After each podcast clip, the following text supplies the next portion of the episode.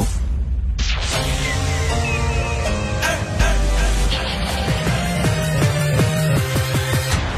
Mario Dumont. Organiser, préparer, informer. Les vrais enjeux, les vraies questions. Mario Dumont. Les affaires publiques n'ont plus de secret pour lui.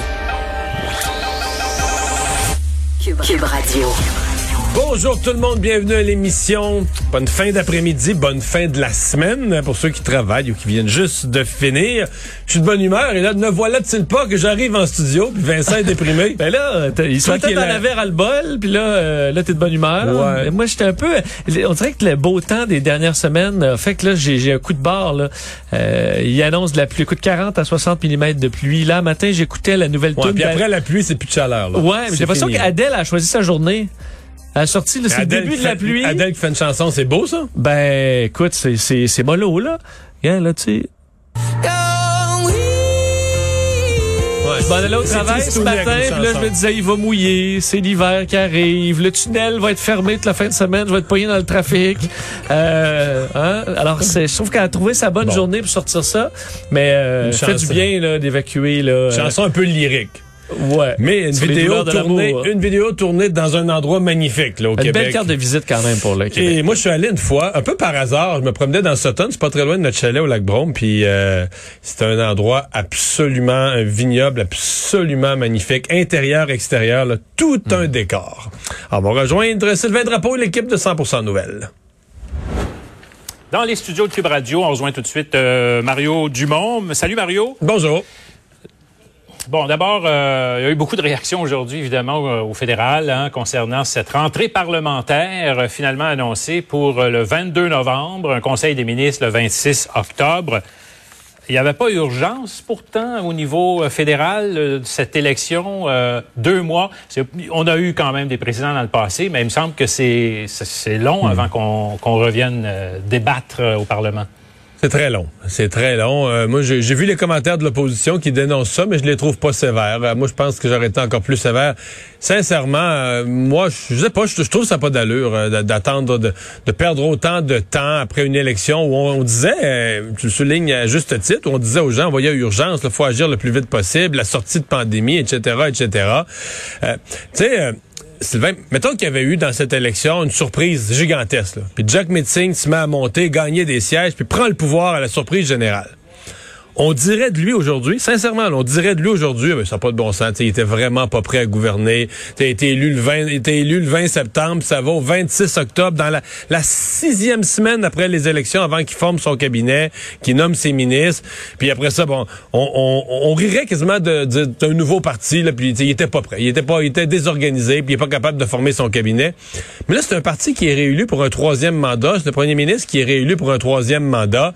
Et il y a un impact. C'est pas juste de la symbolique. Il y a un impact réel. Présentement, dans les cabinets ministériels, là, ben les gens attendent. Là. Les ministres se demandent, je veux être nommé, nommé, je veux être pas renommé dans le même poste? Donc, en attendant, personne n'entreprend rien. Là. Personne, tu ne peux pas. Un ministre serait irresponsable d'entreprendre de nouvelles initiatives s'il sait pas s'il va être reconduit dans les mêmes fonctions euh, le 26. Donc, c'est toute une. Si on prend là du déclenchement de l'élection, la période électorale, cette longue période de flottement qu'on vit à l'heure actuelle, puis le fait que le Parlement va rouvrir le 22 novembre, mais il va fermer deux trois semaines plus tard. Ça va être une session courte, courte, courte où on accomplira plus- absolument, Ouais, absolument rien, juste le discours du trône. Euh, ben c'est une saison C'est ce qu'on perdue. lui reproche un peu. Ben, de l'été à Noël, c'est une saison complètement de, de travail politique complètement perdue.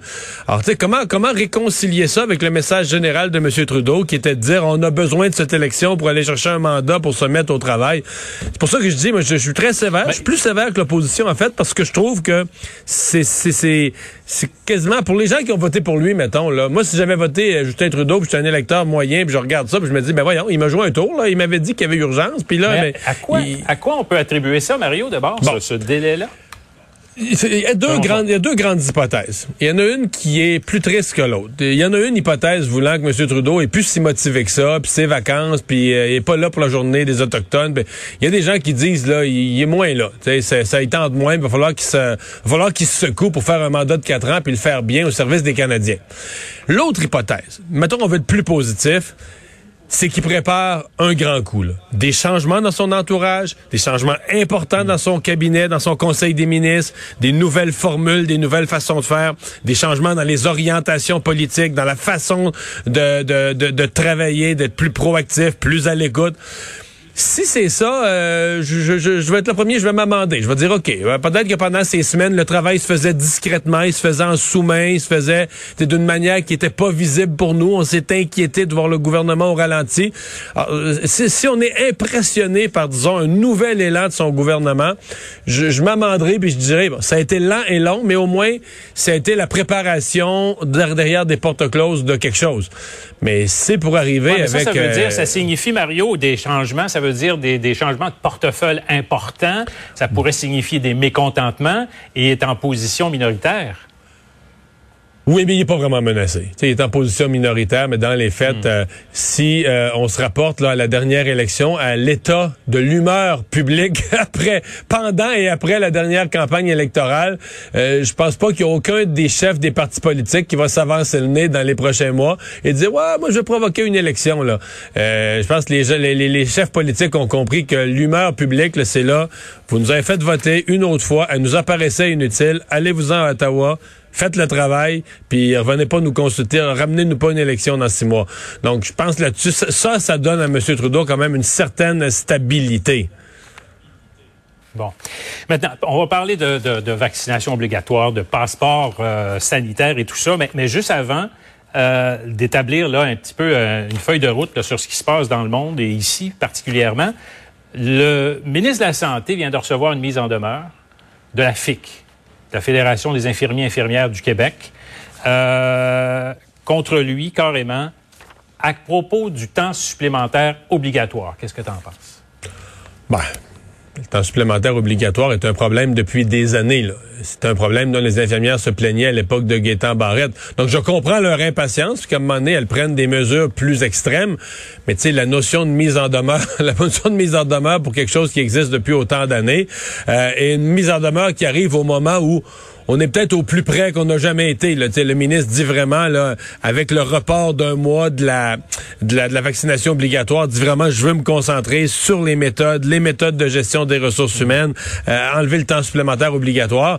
Mais je, comprends en même temps. Là, dire, les syndicats sont là pour poser des gestes, poser des gestes forts, surtout quand un sujet comme ça euh, traîne depuis longtemps. Ça nous donne peut-être, ceci dit, Sylvain, une indication sur la guerre interne à la FIC qui reste mystérieuse pour bien des gens, là, parce que ouais. pendant que sur la place publique depuis quelques semaines, le gros sujet, c'est vaccination obligatoire, réaction des syndicats, à l'interne de la FIC, ça a été une guerre épouvantable. Euh, cette semaine, on a su que Mme Bédard était en réflexion et finalement, mercredi soir, elle a annoncé son départ. C'est pas une surprise quand quelqu'un ouais. est en réflexion sur son propre poste. Là, hum. On comprend que ça va pas bien. C'est assez, assez frappant. Hum. Et donc, elle a quitté. Et là, euh, on fait un et un font deux. Le Madame Bédard quitte, euh, et là, tout de suite, tout de suite après, on se dit, donc, est-ce que c'était ça? Est-ce que il y avait un conflit sur comment Madame Bédard peut-être disait, ben moi, j'ai des, quand même des discussions avec le gouvernement, on avance, et d'autres voulaient les méthodes fortes, les mises en demeure. Et ce serait peut-être ouais, cette aile plus radicale là, qui aurait eu la tête de Nancy Bédard et qui maintenant a pris les commandes de la FIC pour y aller de moyens beaucoup plus durs, beaucoup plus militants. Si c'est ça, c'est des jours difficiles qui s'annoncent parce que la FIC est à, dans le l'opinion publique, si on se reporte il y a un an et demi, à mon avis, les syndicats d'infirmières avaient excellente presse. Dans l'opinion publique, on les écoutait. Ouais. Là, avec ce qui s'est passé avec euh, leur victoire là, pour empêcher la vaccination obligatoire, à mon avis, ils sont à leur plus bas dans l'opinion publique. Fait que s'ils veulent faire suer tout le monde, euh, le gouvernement va pouvoir leur tenir tête puis va être appuyé. On s'en va peut-être vers un conflit qui va être laid. Bon, revenons maintenant sur la vaccination. Il y a plusieurs pays dans le monde, là. On n'est pas les seuls à imposer, euh, des gouvernements un peu partout. L'Ontario même songe à imposer la vaccination obligatoire pour le personnel de la santé finalement euh, là-bas. Ouais. Euh, les hôpitaux le font là-bas, là, mais c'est localisé. Mais là, il y aurait, on envisage la même chose qu'ici finalement au Québec. Reste à voir s'il y a assez de personnel aussi, parce que là aussi là-bas c'est un problème. Mais il y a d'autres pays, il y a des pays qui vont encore plus loin. L'Italie, on en parlait, euh, ça va loin là. C'est le personnel, ouais. le tous les travailleurs publics, privés, euh, tous qui les devront secteurs. montrer patte blanche tous les secteurs. Et même là, le débat pourrait s'amener dans les campagnes municipales. Oui, absolument. Euh, un peu, on a eu ce débat cette semaine, là, très, très, très intense au Québec. Là, tout le monde dans, tout le monde parlait de ça, vaccination obligatoire ou pas, puis quand, puis est-ce qu'on leur, on leur porte là, au 15 novembre?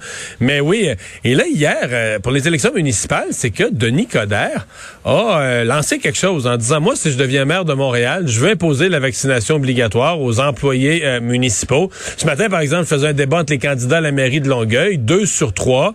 Euh, Madame Fournier et Madame Latendresse disaient, ben, au moins pour, peut-être pas pour tous les travailleurs, mais au moins pour les policiers les pompiers, là, ceux qui sont contact direct, qui font des interventions en contact direct avec euh, la population, ben peut-être qu'il faudrait penser vaccination obligatoire. Donc c'est un débat. À mon avis, une fois que c'est lancé, Denis Coderre en a parlé. euh, euh, des journalistes vont poser la question aux candidats à la mairie, à Québec, à Gatineau, etc. Parce qu'ils sont responsables des. Ben oui, parce qu'ils sont responsables des corps de police, sont responsables des services euh, incendies, des pompiers. Donc c'est un, c'est vraiment un débat mondial. là. C'est-à-dire à partir du moment où le, quand le vaccin était nouveau. L'enjeu, c'était de dire d'organiser des campagnes de vaccination, euh, de surveiller le vaccin. Bon, au début, on a eu les problèmes avec l'AstraZeneca, les caillots de sang. On était dans cette phase-là. Là, on est dans une phase où le vaccin, il n'y en a plus de problème. Il est sécuritaire. Son efficacité est largement démontrée par des études sur des milliers, voire des millions de personnes. Donc, l'efficacité est là, la sécurité est là. Et le débat est vraiment déplacé sur qu'est-ce qui justifie, là, que des, des, des métiers, des gens, bon, prenons le cas de la santé, le cas extrême, qui travaillent dans la santé, travaillent avec les patients.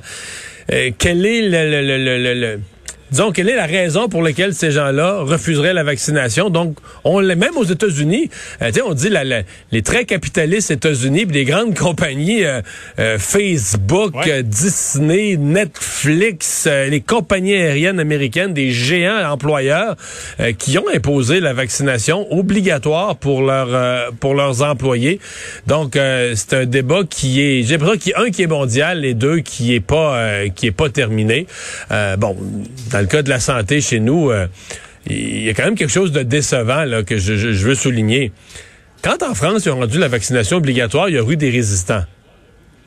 Mais c'est un demi de 1% Un demi de 1 Fait Ici au Québec, hein, on dit, ouais, mais il n'y a pas eu beaucoup. Là, Après, euh, c'est c'est vacciné largement. Il reste juste 6% de récalcitrants. Ben, attends un peu, là.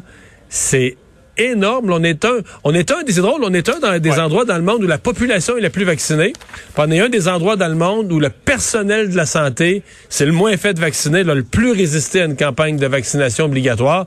Alors, c'est pour ça, c'est pas de quoi, pas de quoi être fier de notre système de santé, là. Ouais, une différence aussi de probablement de personnel aussi en France et ici. euh, c'est peut-être une des raisons. Enfin, on verra. Merci beaucoup, Mario. Au revoir. Ah Vincent, dans les autres nouvelles, euh, bien des changements euh, politiques euh, dans l'équilibre du, du poids des provinces dans le Canada, parce qu'on change les sièges à la Chambre des communes. Puis on le sait, bien, au Québec, euh, la population croît moins vite que dans le reste du Canada. C'est pas avantageux pour nous. Non, on est perdant de ce redécoupage. Enfin, on fait ça chaque chaque dix ans. Là. Donc, par décennie, on euh, fait un recalcul avec c'est un, le petit, recensement. c'est un petit celui-là, parce que la dernière fois, on avait ajouté une trentaine de sièges. Là, c'est un petit redécoupage. Ouais, parce qu'aujourd'hui, on annonçait, euh, donc, euh, c'est le directeur général des élections du Canada, Stéphane Perrault, qui l'a fait dans un communiqué. Euh, le recalcul mène à euh, quatre sièges de plus à la Chambre des communes, qui va passer donc de 338 à 342. Ça, c'est en 2024, donc c'est pas tout de suite. Euh, et il y a des gagnants. Il y a un perdant. En fait, on- l'Ontario, l'Alberta, la Colombie-Britannique voient une hausse de, de sièges, donc de représentativité quand même à Ottawa. Et le Québec est la seule province à perdre un siège. Donc l'Ontario passe de 121 à 122. La Colombie-Britannique passe de 42 à 43. L'Alberta, trois sièges euh, de plus, de 34 à 37. Et Québec, ben, on était à 78. On en perd un à 77. Et là, il y a quand même tout un travail qui se fait là, après Parce ça. faut que tu redécoupes la carte, tu décides quelle région va perdre un siège. Je vais pas juste enlever. euh, c'est bon, là, il y a plus de, plus de circonscription là. Il faut redécouper euh, tout, donc Ça, refaire ça des touche frontières. toujours 3, 4, 5 circonscriptions. Là. Une, t'en enlèves une, mais faut que tu redécoupes autour. Là. Et euh, ça, ça va commencer l'an prochain, ce recalcul-là. C'est fait de façon, on dit, totalement indépendante. Là. Euh, Il y a des euh, représentants euh, non partisans des, dans chaque province qui vont recalculer tout ça, refaire les lignes. Et euh, donc, il y a quelqu'un, on comprend, qui va qui va pas pouvoir se présenter ou comment ça fonctionne quand t'en retires un?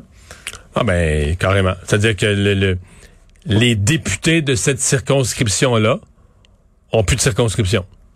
Tout simplement. Puis tu choisis, tu Ben choisis, là, euh, ça soit qu'ils s'en vont, soit qu'ils s'en vont dans une convention. Mais je vais te donner, je, je vais y aller de mémoire avec un exemple qui me vient vite à l'esprit. On l'a vécu parce qu'au Québec, euh, les gens quittent Montréal, s'en vont en banlieue. Donc, quand on a fait le, redé- le dernier redécoupage au Québec, on a coupé des circonscriptions à Montréal pour les envoyer en banlieue. Et euh, il y a le député Pierre Arcan qui se trouvait à perdre son comté. je pense le comté de Mont-Royal. Je vais pas me tromper de nom de comté, mais Mont-Royal, il y a eu Mont-Royal-Outremont, quelque chose comme ça. Et là, il se retrouvait, donc Pierre Arcan et euh, Hélène David se retrouvaient dans la même circonscription. Et ça s'est réglé parce que c'est-tu Robert Poitiers qui était parti dans le comté de Marguerite Bourgeois. Et là, Madame David a accepté de s'en aller dans Marguerite Bourgeois. Et là, Pierre Arcan a pris le comté, puis tout ça, ils sont... On s'arrange comme ça. mais là. sinon, dans un cas extrême, là, ben là, dans le nouveau comté, fusionné, ou ben là, tu fais, faut que tu fasses une convention entre deux personnes du même parti, mais qui sont deux députés. Mais c'est sûr que le chef va toujours essayer d'éviter ça, de trouver une façon. Mais euh, dans le fond, l'avantage des libéraux, dans le cas que je décris, c'est que dans l'ouest de Montréal, ils ont tous des comtés sûrs. Fait qu'ils se distribuent des comtés sûrs. Mais dans d'autres cas où tu sais un parti plus ben, normal, c'est pas que c'est anormal, mais disons un parti plus régulier où t'es jamais sûr de gagner, où t'as un bon comté, puis là ils sont deux qui se retrouvent dans un bon comté. Euh, Qu'est-ce que tu fais avec ça? Tu peux pas donner un comté à un des deux, mais il va te dire ouais, mais là mes chances de gagner ça viennent de Ouais, viennent de couper de viennent moitié. de prendre une débarque. Non, c'est pas Euh, simple. c'est- C'est plus facile quand on ouvre des nouveaux sièges. Là. C'est sûr. non, non, c'est compliqué. Mais là, ça va être compliqué aussi politiquement parce que là, le Québec perd du poids dans le Canada, mais quelle région va perdre du poids là-dedans? Là, Est-ce que tu vas dire c'est Montréal? Le comité va probablement regarder le- les... Mais souvent, c'est que c'est les régions... euh, c'est les dernières fois, c'est la Gaspésie qui perdait un comté. C'est des régions qui sont déjà très, très peu représentées avec des comtés, des immenses territoires, des circonscriptions où des fois, t'as quatre heures de route d'un bout à l'autre. là. Tu te dis, ouais, le Ouais. député, comment il peut aller voir son monde, là? J'imagine si t'en enlèves une là, puis là, les autres circonscriptions autour, qu'il faut que tu, re- tu refais Ben les lignes, et là, encore ils plus deviennent énormes. encore plus énormes. ouais. Donc, euh, à suivre, nouveau programme d'aide financière pour les victimes de violences. Ouais, annonce quand même euh, importante euh, aujourd'hui euh, pour les bon les, les victimes de violences sexuelles ou conjugales. Aujourd'hui, le ministre de la Justice Simon Jolin Barrette euh, donc sortait ce programme qui euh, provient entre autres l'idée provient du rapport rebâtir la confiance qui a été déposé en décembre euh, dernier. Comité d'experts qui avait été mis sur pied après toute l'histoire euh, enfin le, le- quand le mouvement moi aussi mouvement MeToo, on avait décidé de trouver des solutions pour aider les, les victimes de violences à sortir d'un milieu qui est malsain. Et donc, euh, ce programme, c'est un programme d'aide financière d'urgence, donc l'AFU, qui sera déployé pour aider donc une personne qui quitte rapidement un milieu dangereux pour pas qu'il y ait de contraintes financières, là, à dire je suis coincé là parce que j'ai pas d'argent, je serai pas capable de déménager, je serai pas capable de me loger. Alors, on donnera cette aide-là, ce filet de sécurité autour des personnes en situation euh, d'urgence. Donc, ça va se faire, euh, c'est administré par des organismes, SOS Violence Conjugale et Info Aide. Euh, les policiers pourront également faire, faire appel directement à cette aide-là. Les maisons d'hébergement également. Il y aura une ligne 24 heures pour pouvoir avoir ces montants d'argent. Et on dit, parce que ça, euh, plusieurs personnes victimes de, de, de, de violences euh, sont tannées de répéter l'histoire à toutes les étapes. Ils doivent répéter ce qu'ils ont vécu de terrible pour avancer. Bon, on dit pas dans ce cas-là. On va dire l'histoire une fois à un administrateur de, de, de, de l'organisme et ensuite, eux vont faire les démarches puis vont euh, s'occuper de l'histoire, gérer ça pour avoir de l'aide, euh, que ce soit le frais de transport, l'hébergement, frais de subsistance et compagnie, dans le, f- pour enlever ce poids-là aux victimes. Mais tu sais, l'histoire, je, je doute pas, en matière de violence conjugale, probablement encore pire que tous les autres, mais l'idée qu'on raconte son histoire un nombre de fois incalculable au gouvernement, c'est quand même universel. Moi, pour avoir été député pendant 15 ans, je pourrais te raconter, le Vincent, des gens qui arrivaient dans mon bureau, puis une... C'est une de bon, il y avait des dossiers, mettons, je te donne un exemple, un dossier d'assurance automobile, un accident d'auto, là. Là, la personne vient de voir, fait quatre ans qu'elle a eu son accident d'auto, là. Puis là, c'est pas réglé, puis elle a pas encore les indemnités auxquelles elle aurait, elle aurait droit. puis- Mais une des choses que la personne te dit toujours, là, c'est combien de fois elle a dû raconter son histoire. Là, Là, j'arrive. Partir à zéro. Ah! puis là- Puis là, à chaque fois, l'histoire est plus longue parce que là, mettons, il- mettons à la SAC, là, il change d'agent tous les trois mois. là. Mais là, là, dans ton histoire, faut que tu comptes le dernier bout. Là, le dernier agent, là, il m'a dit, mais là, faudrait aller voir un docteur pour qu'il fasse une expertise sur ton genou. Mais pas le genou de ton genou, mais l'autre genou. Puis qu'est-ce que ça a eu comme impact sur ton travail? Fait que ça te prendrait un papier de ton employeur qui vient avec. Fait que là, Ouais, ça, là, faut, faut que tu rajoutes toutes tes années de tu- démarche à chaque fois. faut là. que tu rajoutes toutes tes années de démarche, c'est ça, puis tu racontes ton- de l'accident, du moment où le gros camion est arrivé puis a pas fait son stop, jusqu'au dernier fonctionnaire qui t'a fait remplir un fonctionnaire, qui t'a un, fo- un formulaire pour rien, faut que tu racontes toute ton histoire. Puis là, quand tu penses là, que là, là, là, là, il t'a trouvé le fonctionnaire qui a compris tout, puis qui dit oui, monsieur, là, je saisis Ouais. bien, on va vous régler ça. Le mois d'après, il est plus dans le dossier. Il T'en entends plus jamais il est parler. plus dans le dossier.